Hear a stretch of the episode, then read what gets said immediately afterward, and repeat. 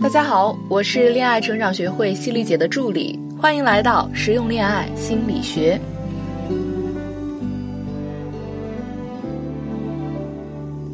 最近一阵子的咨询工作让我有一个发现，姑娘们经常会说一句话：“为什么我的闺蜜总能找到那种优秀的男人，但是我却遇不到呢？”对于讲这些话的姑娘，我都会让她们把自己的情况还有闺蜜的情况告诉我，当然也包括她们的照片。男人都是视觉动物嘛。经过比较，我发现无论是工作还是长相，大部分人并不比她们的闺蜜差。有的甚至还超过了她们的闺蜜，可是为什么闺蜜总是能遇到自己喜欢的男生类型，而自己整个相亲史就是一部绝望史？每次相亲遇到的要么就是离异的，要么就是特别物质的，要么就是拽的二五八万的，要么就是动机不纯的。他们都说：“哎呀，老师，我感觉我连一个适合结婚的都找不到了。”话说，他们的担心可能成真吗？暂时先不讨论这个可能性，我们来看一看股票市场。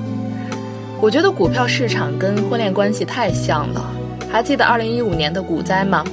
那个时候散户之间流行着一句很经典的话：“涨停满仓的一个没有，跌停一个没落下。”意思就是涨停的股票一个都没有买到，即使买了也只买了一点点，眼睁睁的看着别人手里的股票疯狂的涨。这个是不是跟觉得闺蜜的男友总是很棒差不多呀？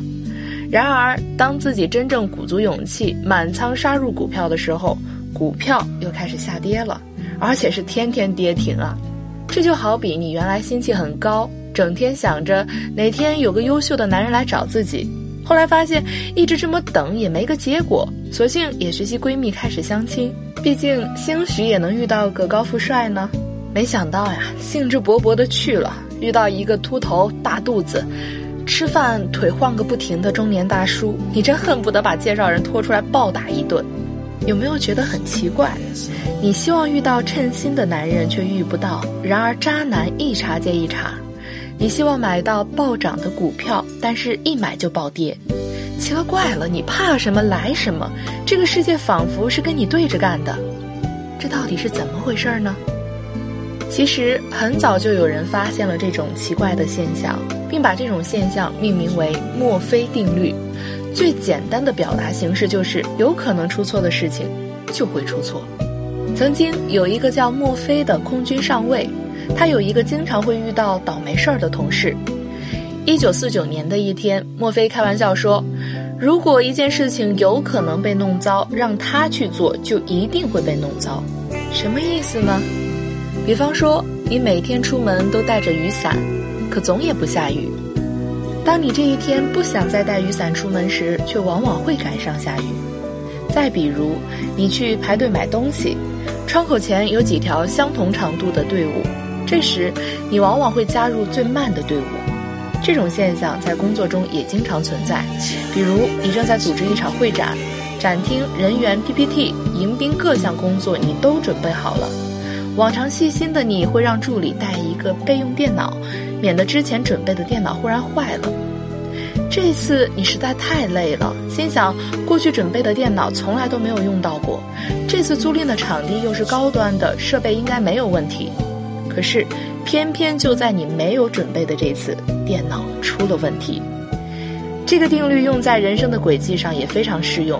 现在很多人都在看成功学，或者研究大量的成功者的案例，心里想着山寨一把别人的成功之路就可以获得成功，名利双收。